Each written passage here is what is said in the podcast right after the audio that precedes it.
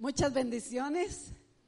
Yo también quiero felicitar a las mamitas y mandarles un gran abrazo de bendición. Y como Jonathan dijo también, quiero repetirles, mis amadas hermanas, yo sé que Dios ha puesto una, una misión muy grande, muy especial en nosotros, que es la oración por nuestra familia, por nuestros hijos, por todos nuestros seres queridos. Dios ha puesto una misión y nunca la vamos a dejar esa misión. No desistan, no se cansen, manténganse siempre eh, fortalecidas en Dios y no importa el tiempo. Una vez una hermana me preguntó, ¿cuánto, por cuánto tiempo yo debo orar por mi hijo? Yo le dije, hasta que vea el milagro. Hasta que vea el milagro. No me voy, no voy a dejar esa tarea que Dios me dio, que me encomendó, hasta que veamos el milagro concretado. Amén. Así que las bendigo, mis amadas hermanas. Y muchas gracias a Jonathan también por la oportunidad que me da para compartir con ustedes una pequeña reflexión de la palabra del Señor. Amén. Dios siempre tiene cosas lindas para nosotros. Amén. Dios siempre tiene semillas para que sean sembradas en nuestro corazón y esas semillas puedan dar mucho fruto. Amén. Entonces ensanche su corazón para que usted pueda recibir una semilla, una verdad. Amén. Que esa verdad produzca fruto en su vida y en la mía. Amén. Bendito sea el Señor. Impártenos tu gloria. Es el tema de esta tarde. Impártanos tu gloria. Esta debe ser una petición muy especial de la iglesia. Esta debe ser una petición muy especial, un deseo muy ardiente de nuestro corazón que el Señor imparta su gloria, ¿verdad? Como cantaban los muchachos ahora, en la adoración, que Dios imparta, que Dios nos llene de su gloria, de esa presencia sublime. Amén. Nosotros como iglesia necesitamos que la gloria de Dios sea impartida en nuestros corazones. Amén. Pero debemos anhelarlo. Debemos permitir que el Espíritu Santo venga y llene nuestros corazones con esa gloria y ese poder. La iglesia lo necesita. Bendito sea el Señor. Saben que hay mucha oscuridad que quieren introducirse y quieren opacar la luz que ha sido puesta en nosotros. Dios ha puesto una luz en nosotros. Dios quiere depositar una gloria, un esplendor en nuestra vida, pero hay una tiniebla afuera o hay muchas tinieblas afuera que quieren este, opacar esa luz que está en nosotros. Disculpe. Pero si nosotros le pedimos al Señor, al Espíritu Santo, que Él sea el que imparta la gloria sobre nuestras vidas, esa luz y esas tinieblas van a tener que retroceder. Ajá. La Biblia dice que las puertas del Hades, que las puertas del infierno no prevalecerán contra una iglesia que se levanta y que desea y que anhela con todo el corazón, con toda su pasión, brillar. Amén. Así que Dios lo quiere. Y si Dios, Dios lo quiere, nosotros también tenemos que anhelarlo. Amén nosotros también debemos de anhelar esa gloria de Dios en nosotros, ese poder. No solamente debe ser una petición especial de nuestro corazón, no solamente debe ser un anhelo ardiente, no solamente debe ser una necesidad, pero también debe ser, o también es, un mandato de Dios para su pueblo. En el libro de mm, Isaías capítulo 60 Vamos a verlo en esta hora. ¿Qué es lo que Dios quiere para su iglesia? ¿Qué es lo que Dios anhela? Amén. Isaías 60, 1 al 3 dice, levántate, resplandece, porque ha venido tu luz y la gloria de Jehová ha nacido sobre ti. Siguiente versículo. Porque aquí que tinieblas cubrirán la tierra y oscuridad las naciones, mas sobre ti amanecerá Jehová y sobre ti será vista su gloria. Ajá. Y andarán las naciones a tu luz y los reyes al resplandor de tu nacimiento.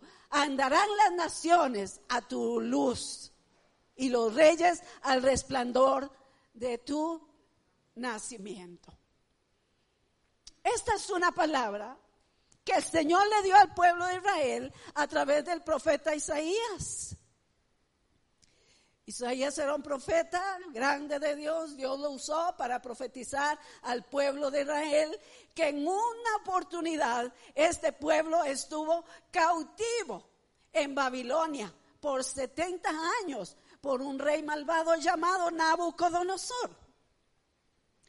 El pueblo estuvo por 70 años cautivo en esa, en esa ciudad, en esa nación. Pero Dios viene a través del profeta con una palabra alentadora, con una palabra de ánimo. Y Dios les dice, les, les da un mandato más bien y les dice, levántate y resplandece. ¿Me puedes poner el, texto de nuevo, por favor? Levántate y resplandece es la orden que Dios le da a su pueblo Israel a través del profeta Isaías. Un pueblo que venía de la cautividad. Dios le da esta palabra, una palabra de aliento, una palabra de ánimo. ¿Qué sería, mis amados hermanos? ¿Qué sería que el pueblo de Israel eh, no estaban alumbrando, no estaban brillando?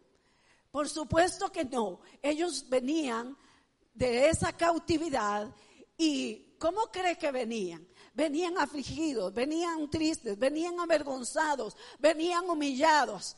Pero por eso Dios les dice, levántate y resplandece. Esta palabra, aunque fue para el pueblo de Israel, hoy aplica para nosotros que somos la iglesia del Señor también. Dios nos dice que nos levantemos, Dios nos dice que brillemos, Dios nos dice que alumbremos también. Este pueblo tenía que levantarse y tenía que resplandecer. Ya no eran cautivos. Ya ellos habían salido de la cautividad a través de otro rey que se levantó, que Dios permitió, que se llamaba Ciro.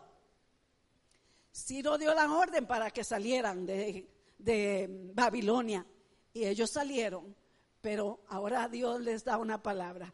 Ya ustedes son libres de esa cautividad. Ahora tienen que brillar. Ahora las naciones tienen que ver algo diferente en ustedes. La palabra de Dios dice que ellos estaban tristes. Cuando estaban cautivos, estaban tristes. Dice, en Salmo 147, dice que ellos dejaron sus, sus instrumentos de música, los, los dejaron para ahí y ya no cantaban. Dice, hasta los que nos llevaban cautivos nos pedían que cantáramos los cantos que, que, nosotros cantábamos, pero ¿cómo vamos a cantar en una tierra de extraños? Ellos no quisieron cantar esos cantos, estaban tristes, estaban afligidos, habían sido humillados, pero ahora Dios les dice a través del profeta, levántate y resplandece. ¿Cómo nosotros veníamos cuando estábamos en el mundo, en la esclavitud de Egipto? También veníamos derrotados, ¿verdad? Veníamos humillados. Y hoy Dios nos dice también, levántate y resplandece. ¿Por qué? Porque ha venido tu luz. Ha venido la luz. Vino la luz de Dios a su pueblo Israel. Y hoy ha venido la luz a nosotros. La luz de Cristo alumbrado en nuestras vidas. Antes nosotros vivíamos en tinieblas, pero ahora dice a través de la muerte de Cristo en el Calvario, Él vino para darnos luz. Juan 8:12 dice, yo soy la luz del mundo y el que me sigue no andará en tinieblas, sino que tendrá la luz de la vida. ¿Para qué sirve una luz? ¿Qué utilidad le damos a una lámpara? ¿Para qué sirve?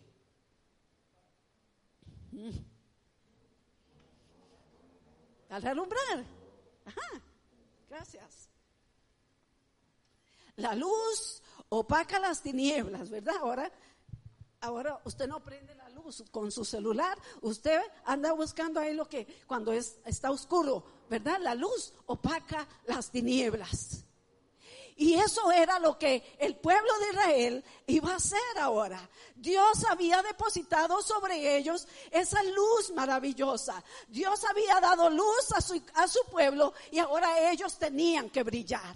Quiero decirle a la amada iglesia hoy que Dios también nos ha dado esa luz, no para que la escondamos, no para que la metemos, como dice la palabra, no para ocultarla debajo de un candelero, sino para que alumbre a todos los que están en su casa.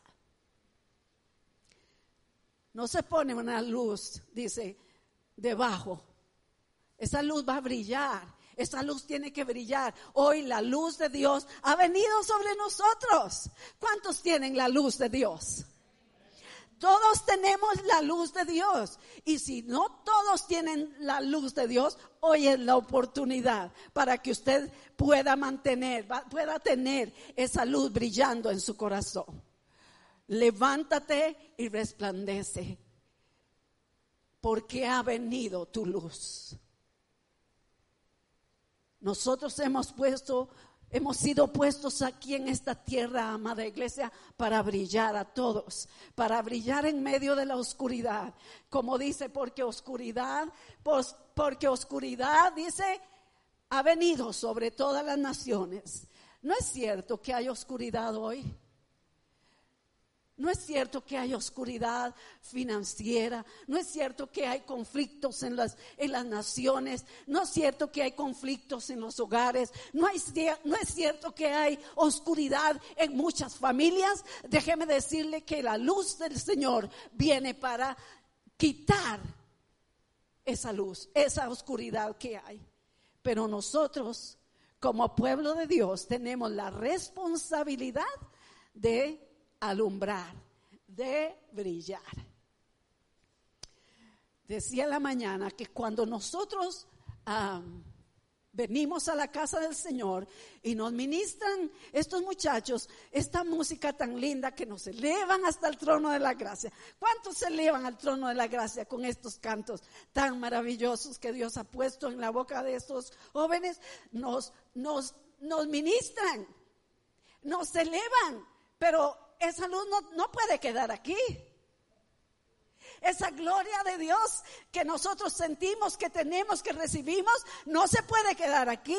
Esa gloria, esa luz, esa presencia de, de, Dios que viene a nuestra vida, tiene que salir también. Allá afuera hay mucha gente que necesita la luz.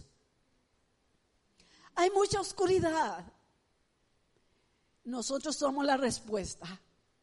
La iglesia de Dios es la respuesta. Amén. Tenemos la luz. La luz de Cristo ha venido a nuestra vida y hoy nosotros nos dice que tenemos que levantarnos y alumbrar. Que levantarnos y resplandecer. Bendito sea el Señor. Levantas, levántate y resplandece. Ahora, ¿qué significa levantarse? ¿Saben? Es incorporarse es ponerse de pie, es tener un cambio de actitud. Dios le dice al pueblo, levántate y resplandece. Ellos tenían que tener un cambio de actitud ahora. ¿Por qué? Ah, era un pueblo que tenía desánimo, era un pueblo que había sido humillado, era un pueblo que, que, que estaban en vergüenza después de ser cautivados y estar ahí cautivos por 70 años. Era un pueblo que estaba siendo humillado, con vergüenza, sin nada de fuerzas, pero Dios le dice, levántate, incorpórate, póngate, póngate de pie y comience a brillar y comience a alumbrar. Levantarse significa moverse a un otro nivel, a un otro, a un otro nivel. Dios los estaba llevando ahora a su pueblo a, otro nivel, pero ellos tenían que levantarse. Amada iglesia, Dios nos llama a levantarnos también. Dios nos quiere hacer pasar a otro nivel, pero tenemos que tener nosotros un cambio de actitud. Quizás has estado cansado, quizá ha habido vergüenza por algo que has hecho, por algo que has cometido, un pecado que has cometido, ha venido vergüenza, pero hoy nos dice el Señor, levántate y resplandece porque ha venido tu luz y la gloria de Jehová está en ti. Ha venido tu luz. La luz de Dios está en nosotros, amada iglesia. La luz de Dios está emanando en nuestros corazones. Bendito sea el Señor. El levantarse es una acción, pero también es una determinación. Tal vez ha estado desanimado, tal vez ha estado sin fuerzas, tal vez la iglesia no ha tenido esa fuerza necesaria, pero tengo que tomar la determinación y nadie lo va a hacer por mí. Yo tengo que tomar la decisión. Yo tengo que ser determinada. Amén. Determinados a levantarnos y a esperar que esa luz brillante del cielo otra vez vuelva a iluminar mi vida y pueda yo incorporarme de nuevo, ponerme de pie. Fui, caí, me debilité, pero me vuelvo a levantar. Se me lastimaron mis rodillas, pero me vuelvo a poner de pie, me limpio y sigo adelante.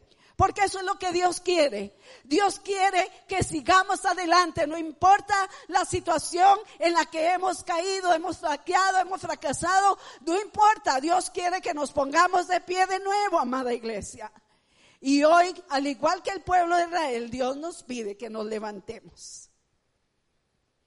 Porque ha venido tu luz. No una luz artificial como la que vimos, ¿verdad? La luz artificial nos hace caminar, nuestro caminar será artificial. Si usted tiene una luz artificial, su caminar será artificial, pero yo no le estoy hablando de ese tipo de luz. Yo le estoy hablando de una luz que viene de la gloria de Dios, que viene nada más y nada menos que de su presencia. Esa es la luz que necesitamos. No la vamos a confundir. La luz de Dios es lo que necesitamos. La iglesia del Señor, eso es lo que necesita hoy en día, amados. Vivir en la presencia, en la gloria de Dios. Impártanos su gloria, como vimos. Es la repetición, es la necesidad, es el anhelo ardiente de nuestro corazón. Que Dios imparta esa luz, esa gloria en nuestras vidas. Aleluya. Ha venido tu luz ha venido tu luz. Esa luz nos habla del resplandor, nos habla de alegría, nos habla de un nuevo amanecer. Ahora para el pueblo de Israel había un nuevo amanecer. Con Cristo tenemos luz, luz de Jesús en nosotros. Habrá un nuevo amanecer para todo aquel que le diga, Señor, yo necesito esa luz. Ajá. Y le dice el Señor, y la gloria de Jehová ha nacido sobre ti. Mira qué lindo Dios, qué Padre más bueno. ¿Qué Dios más bueno tenía el pueblo de Israel? 70 años cautivos y Dios nunca los dejó. Dios siempre estaba ahí, estaba pensando en ellos, estaba cuidando. ¿Cuántas cosas negativas harían? Hasta dejaron de cantar. Dice que guardaron sus instrumentos, dejaron de cantar, dejaron de adorar, dejaron de hacer cosas para Dios porque estaban cautivos ahí. Pero Dios los seguía amando. Pero Dios lo seguía protegiendo. Pero Dios, como dice Jeremías 29, yo sé los planes que tengo. Dios tenía planes poderosos para su pueblo Israel. Y Dios tiene planes para su iglesia hoy. Dios tiene planes, dije, para su iglesia hoy. Los planes de Dios son mejores que los nuestros, muchísimo mejores. Por eso tenemos que pedirle al Señor que esa gloria sea sobre nosotros. Bendito Dios. Esa gloria que Dios tiene para que brille sobre nosotros. Dice que nosotros hemos sido escogidos para este tiempo. Ajá, Dios le ha placido que estemos en este tiempo, en esta generación. Y esta generación necesita la luz de Cristo. Esta generación necesita que la luz del Señor venga a brillar sus vidas. La gloria de Jehová está en ti. La gloria de Dios está en ti. Esa gloria nos habla de esplendor, de honor, de excelencia, de fama, de dignidad, de peso. Esa gloria de Dios. Mire qué lindo hoy. Todo eso tenemos. Usted cuenta con, con esta gloria. La iglesia de Dios cuenta con esta gloria. No estamos solos. Dios no nos ha dejado desarmados aquí en esta tierra, en medio de tanta oscuridad, como dice, como dice Isaías, sino que ha puesto su gloria sobre nosotros, su fama, su dignidad, su esplendor, amén, su peso sobre nuestras vidas. Eso es, amada iglesia del Señor. La gloria de Dios, ese peso que dice, es eh, significa peso, está sobre nosotros. La gloria de Dios pesa, ajá, es pesada. ¿Sabe usted que el oro, entre más pesado, tiene más valor?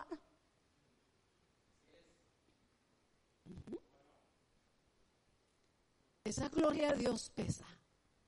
No sé cuánto pesa, pero pesa lo suficiente como para hacernos saber que está con nosotros.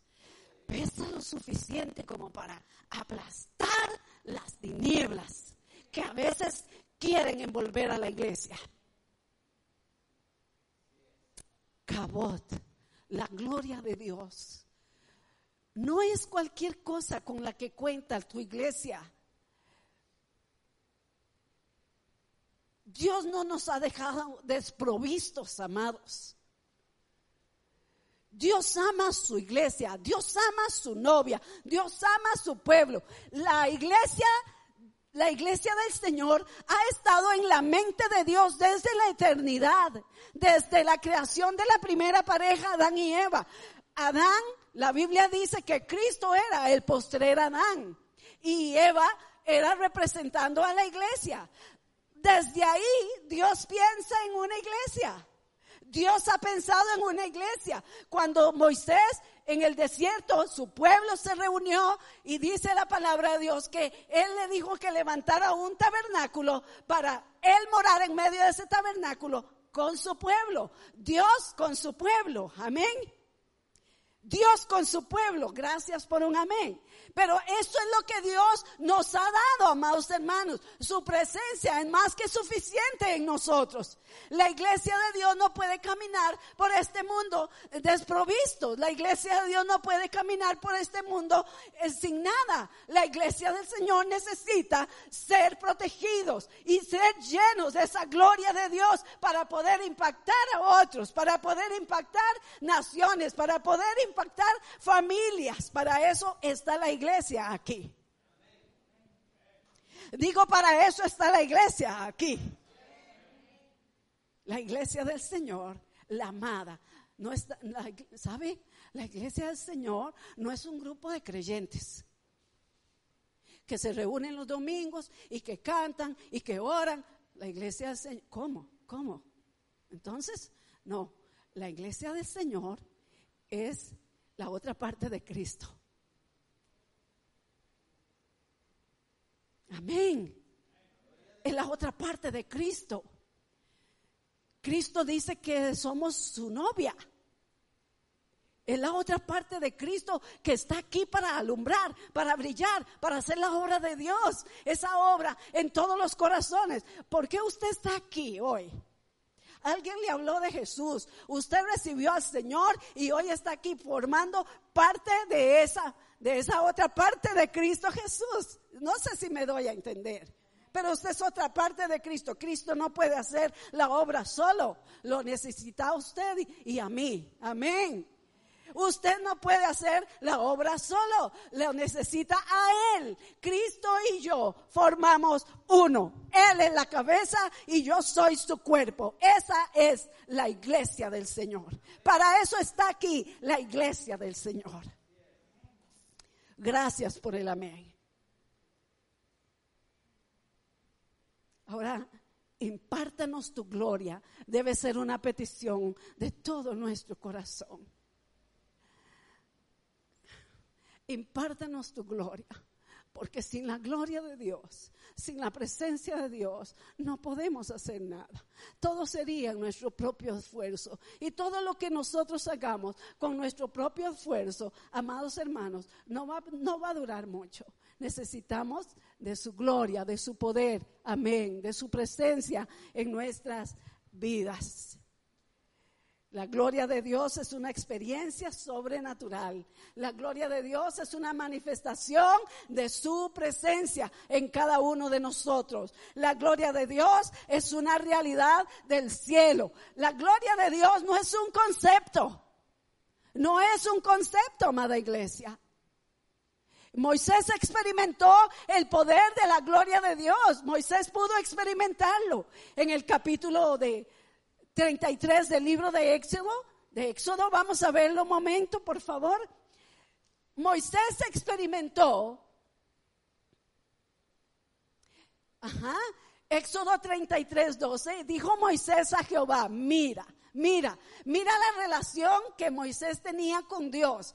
¿Usted tendrá una relación tan cercana como Moisés delante de Dios? Mira, le dice Moisés. Tú me dices a mí, saca a este pueblo y tú no me has declarado a quién enviarás conmigo. Sin embargo, tú dices, yo te he conocido por tu nombre y has hallado también gracia en mis ojos. Moisés había experimentado la gracia de Dios, el favor de Dios, sabía que Dios estaba con él. El versículo 15 dice, Moisés respondió, si tu presencia no ha de ir conmigo, no nos saques de aquí. Él estaba seguro con su presencia. Si tu presencia no ha de ir conmigo, no nos saques de aquí. Le habremos dicho al Señor en algún momento, si tu presencia no ha de ir conmigo, Señor, no voy a salir.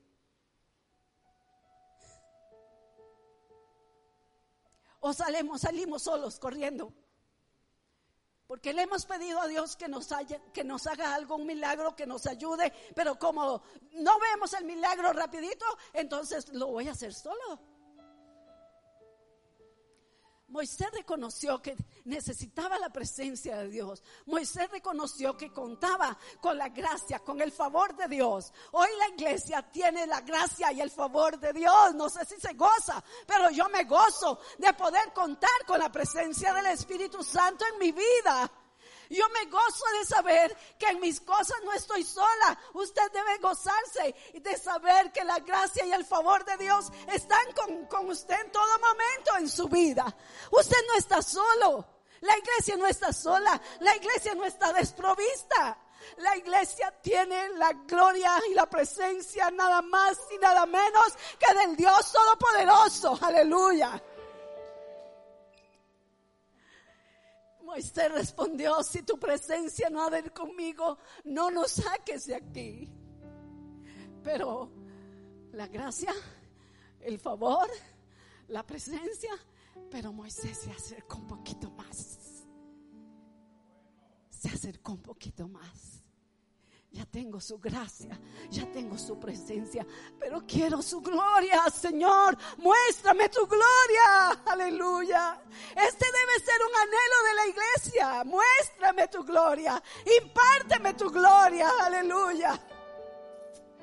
Nosotros no podemos salir de aquí y cantamos y adoramos como dije al principio y ya, dejé la presencia de Dios aquí en la iglesia. No, iglesia, no, no, no, La iglesia del Señor tiene que salir de aquí con su presencia e impartir esa gloria, e impartir ese poder. Hay tanta gente afuera que necesita lo que yo tengo. ¿Qué tenemos? ¿Con qué contamos? ¿Con qué cuenta la iglesia del Señor? Nada más y nada menos que con su presencia, que con su gloria. Y Moisés dice, Señor, muéstrame tu gloria. Versículo 18 y 19. El Señor entonces le dijo, no, Moisés entonces le dijo, te ruego que me muestres tu gloria. Un poquito más atrevido, pero eso era lo que él quería. Y sabía a quién se lo estaba pidiendo. Usted se acerca al Señor con esa confianza a decirle todo lo que necesita, a decirle qué es lo que quiere, a decirle cómo se siente. Muéstrame tu gloria, te ruego, te ruego que me muestres tu gloria. Y le respondió el Señor que siempre está listo, amados, para contestar nuestras oraciones y sobre todo estas peticiones que deben de estar en lo interno de nuestro corazón. Muéstrame tu gloria. Y el Señor le dice, yo haré pasar todo mi bien delante de tu rostro. Porque había un anhelo en su corazón, porque había un deseo ardiente en su vida de que su presencia, de que la presencia de Dios le llenara. Muéstrame tu gloria. Y dice que Dios con mucho gusto, Moisés, yo haré pasar toda mi bondad delante de ti. Todo lo bueno mío yo te lo voy a dar. Todas mis bendiciones yo te las voy a dar, Moisés. Ah, pero necesito que en un minuto usted se meta y se esconda detrás de esa roca. Porque si yo me muestro toda mi gloria, Moisés, usted va a caer muerto. Esa roca representa a Cristo Jesús. La presencia y la gloria de Dios va a venir, ha venido a nuestra vida a través de Cristo Jesús. Ya no vamos a caer muertos, porque Cristo es la vida en nosotros. Ya usted no va a caer muerto, porque Cristo es la vida en usted. Y Cristo en, la, Cristo en usted, nuestra vida va a ser diferente. Muéstrame tu gloria. Dios le dijo, yo te mostraré mi gloria y yo te voy a dar el descanso que necesitas. Iglesia amada del corazón de Dios. Usted necesita que la gloria de Dios, y yo también lo necesito, y yo lo anhelo. Anhelo esa gloria. Anhelo esa presencia. La presencia de Dios es transformadora. Cuando la gloria de Dios viene a nuestra vida, nuestra vida será diferente. Nuestra vida será distinta. Cuando la gloria de Dios se manifiesta, mi vida será diferente. Ya no vamos a ser los mismos. Vamos a ser diferentes. Nuestra vida va a ser cambiada. Aleluya. Solo la presencia de Dios tiene esa capacidad de transformarnos. Solo la presencia, solo la gloria de Dios tiene esa capacidad de hacernos personas diferentes. Usted no puede cambiar por sí mismo. yo voy a dejar esto, yo puedo, yo puedo, inténtelo. No, usted no puede, usted necesita la presencia de Dios. Yo puedo levantarme solito. No, usted no puede solo. Usted no puede sola. Usted necesita esa gloria, ese poder, esa majestad maravillosa de Dios. La iglesia necesita la presencia de Dios. Usted no puede brillar. No tenemos luz. No tenemos luz.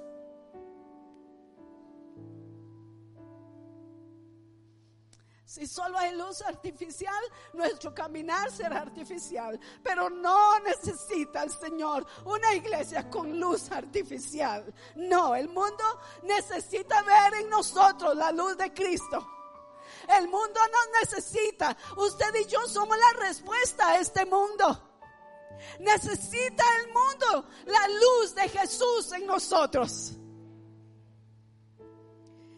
La palabra de Dios dice que lámpara es a mis pies tu palabra y lumbrera a mi camino. Es una lámpara a mis pies. Aquí alumbra mientras yo voy caminando, se convierte en una lámpara. Pero cuando yo voy cruzando todo un camino, necesito la lumbrera. Lámpara es a mis pies tu palabra, pero lumbrera a mi camino también. La gloria de Dios quiere manifestarse en nuestras vidas, amada iglesia. La gloria de Dios quiere manifestar su poder. La gloria de Dios está en nosotros. Hay dos indicativos que esa gloria está en nosotros. Uno es la consagración y el otro es el fruto que damos.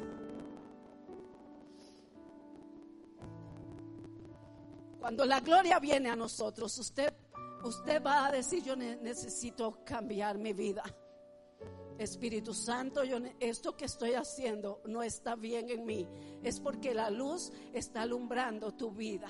Y ese es uno de los indicativos, la consagración. Yo voy a buscar mi, mi, vida de santidad delante de la presencia de Dios. Cuando su gloria, cuando su amor, cuando su presencia me envuelve. Aleluya.